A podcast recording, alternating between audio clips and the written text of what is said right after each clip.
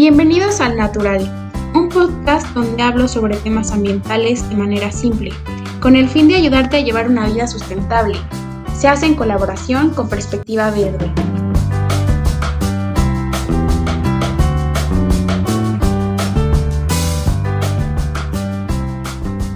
Bienvenidos al segundo episodio de Al Natural, un podcast donde busco impartir diferentes temas de educación ambiental para que así seamos conscientes que no hay un planeta B y poder darles algunas alternativas para proteger y conservar nuestra madre tierra.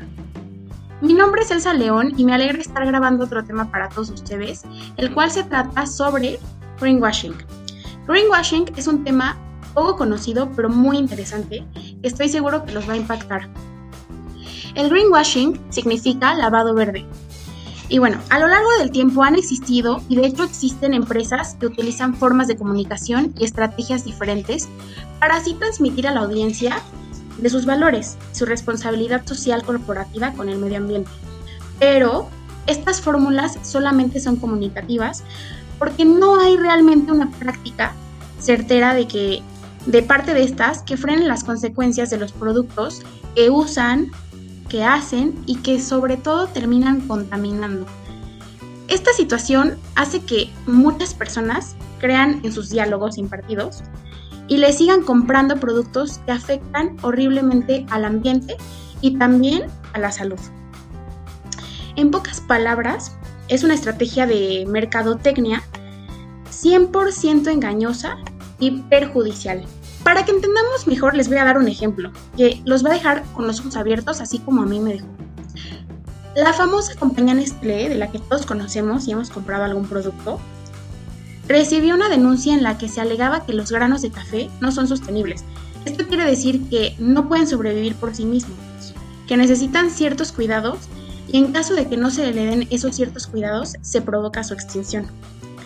También se dijo que la producción de, multitud de productos de la compañía contribuyen a la gran deforestación que está teniendo lugar en África Occidental. Por ejemplo, las cajas en donde vienen estas cápsulas de café son parte de esta gran deforestación.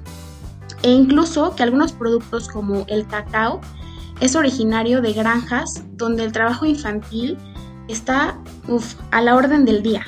Y actualmente, para terminar con la mala reputación y las malas noticias de esta compañía, se dice que solo se recicla el 25% de las cápsulas a nivel mundial. Son esas cápsulas que usamos para las cafeteras y así.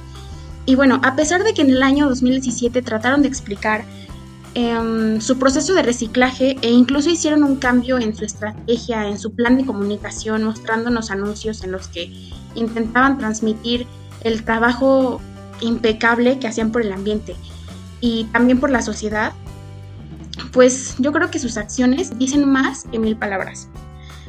Al mismo tiempo, todos sabemos que para llevar a cabo una estrategia de marketing es imprescindible conocer y aplicar ciertos pasos para poder ser buenos, una buena empresa. Pero en este tipo de marketing, que es totalmente falso, también hay ciertos pasos para poder ser una empresa haciendo greenwashing. Al mismo tiempo, les voy a contar sobre estos pasos que llevan las empresas que practican el greenwashing. Empecemos con el marketing verde.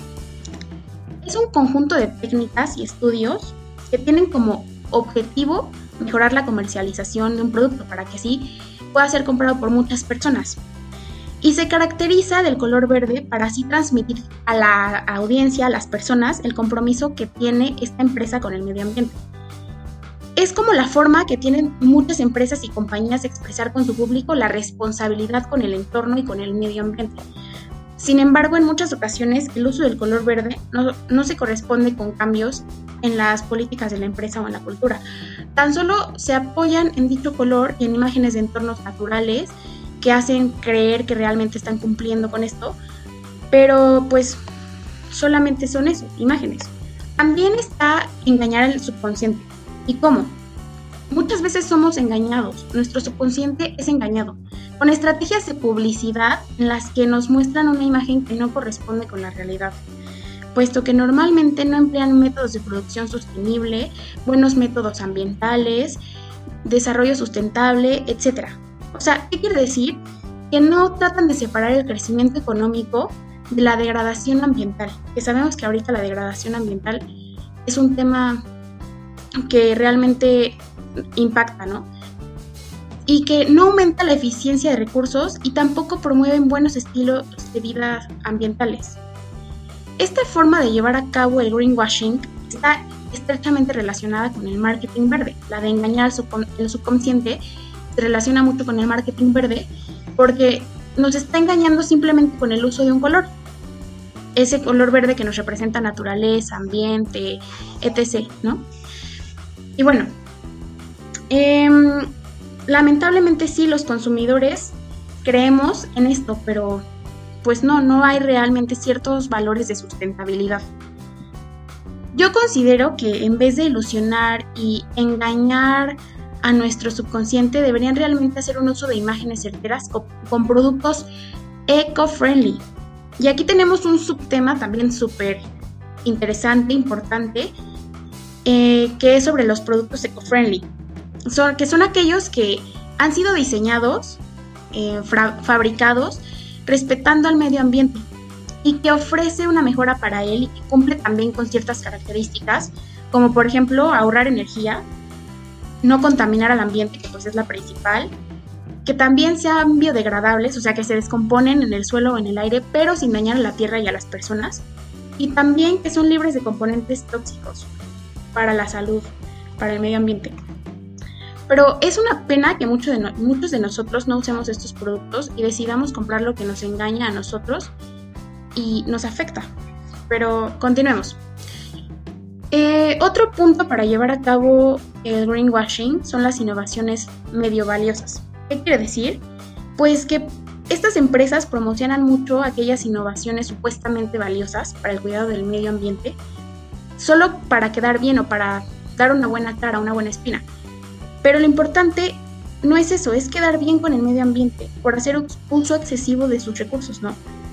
Y saben que estas innovaciones representan una parte muy pequeña y casi insignificante para el cuidado del medio ambiente.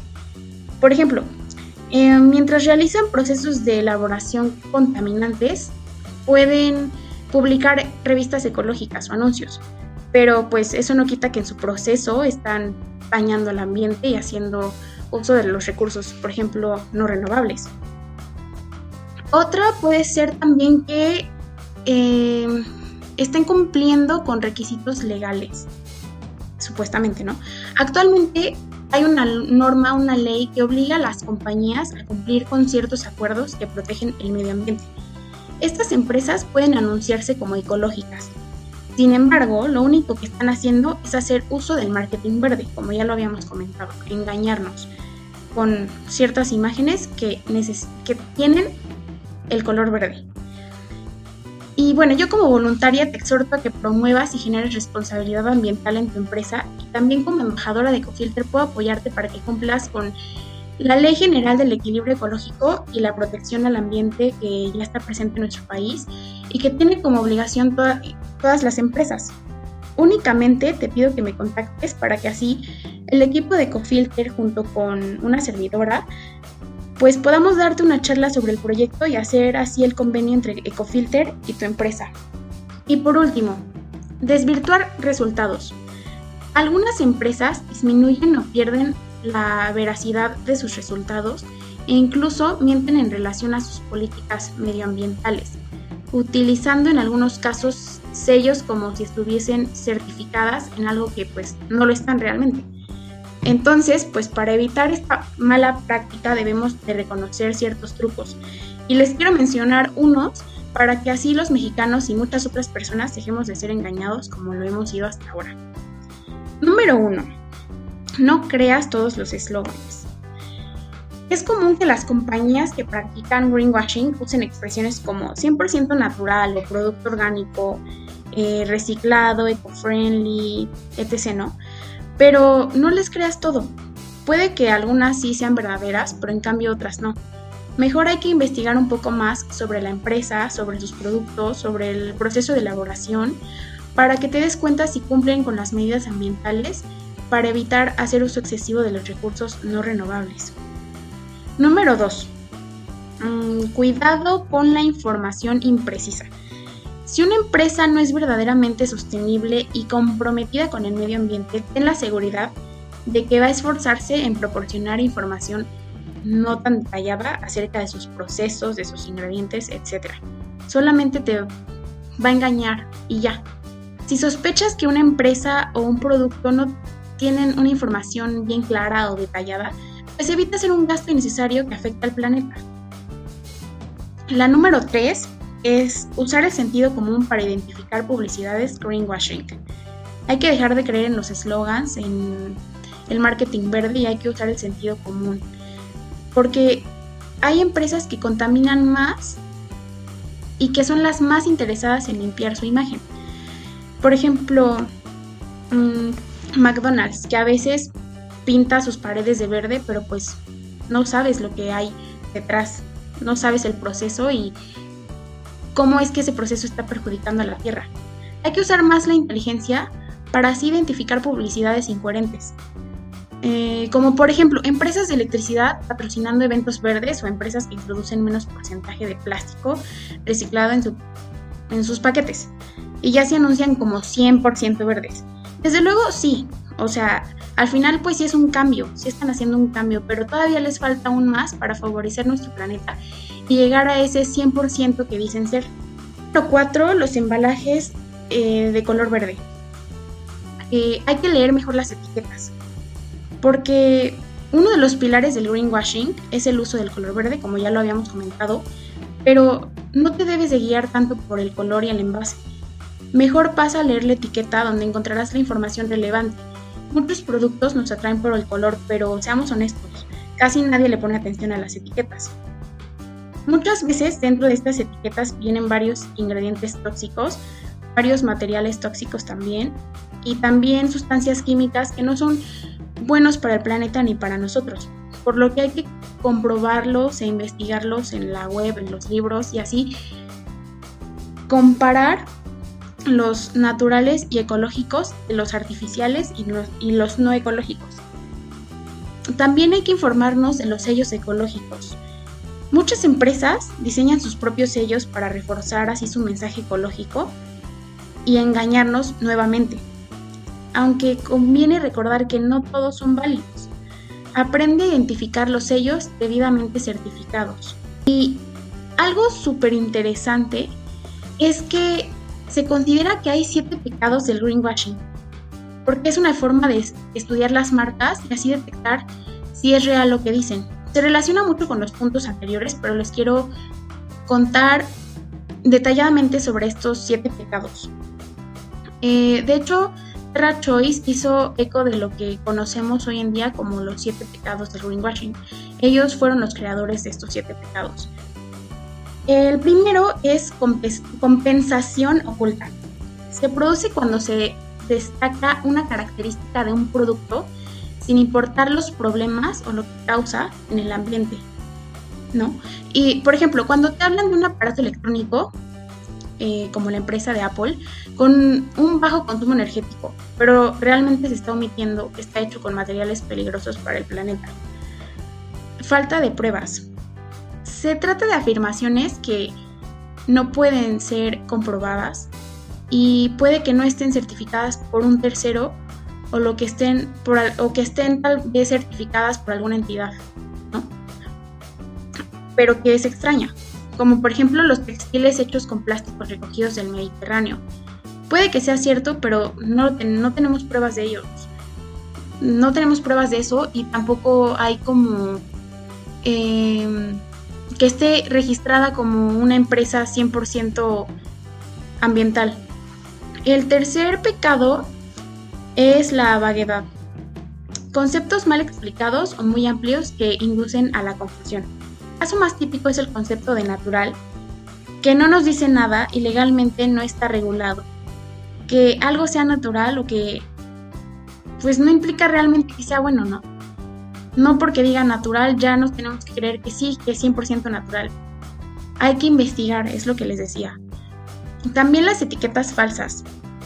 Se relaciona mucho con los sellos, que ya les había comentado, que sí son estas certificaciones que no existen, que son creadas por la misma empresa. También la irrelevancia es otro pecado, que se trata de casos en los que se da información real pero que no es relevante. Básicamente es eso en lo que se basa greenwashing. Por ejemplo, que un aerosol no contenga eh, CFCS no es relevante porque están prohibidos. O que un taller mecánico te diga que no vierte el aceite al río cuando están obligados por ley a gestionar sus residuos peligrosos con un gestor. También tenemos el mal menor. Eh, los productos biodegradables también son el claro ejemplo de esto. Nos distraen del verdadero problema que son los productos de usar y simplemente tirar a la basura. Y no les damos una segunda vida útil. Mentir, claro, o sea, este es uno de los pecados más grandes porque, pues sí, las empresas claro que mienten. Promueven acciones que no se cumplen y que solamente están afectando y también promueven políticas ambientales que pues son totalmente falsas. Voy a contar ahora sobre un dato estadístico. Según el portal El Economista, aproximadamente el 80% de las empresas consideran que el tema de la sustentabilidad es una moda para atraer a los clientes. Qué triste, ¿no? Que el cuidar al medio ambiente no se ha considerado como una moda, porque yo creo que si fuera una moda, muchos, muchos ya lo estaríamos haciendo bien y de la mejor manera, ¿no? Finalizar, quiero agradecerles por escucharme nuevamente, escuchar otro episodio más de Al Natural. Ojalá estén pendientes para el tercer episodio, que será la próxima semana quiero dejarles por último el mensaje de que usen la inteligencia para cambiar el planeta. Que no se queden con lo primero que ven, sino que realmente investiguen de qué está hecho un producto, cómo fue elaborado. Yo creo que deberíamos de ser un poco más conscientes con este tema del greenwashing porque muchos hemos sido engañados por mucho tiempo, ¿no? Pero pues yo creo que ya es suficiente que nos engañen y nosotros mismos podemos detener eso si evitamos estar comprando estos productos. Si evitamos estarle comprando a esta empresa que está dañando el lugar en donde vivimos. Porque sí, siempre se los recuerdo, pero no, no tenemos un planeta B, ¿ok? Gracias a Perspectiva Verde por invitarme a este podcast y gracias a la producción. No se olviden de seguirnos, de ver nuestra página que es www.perspectivaverde.com.mx y también dejarnos sus comentarios si tienen dudas, si tienen algún tema que, del que quisieran que habláramos y cualquier cosa también está en nuestras redes sociales. Muchas gracias y nos vemos en el episodio siguiente.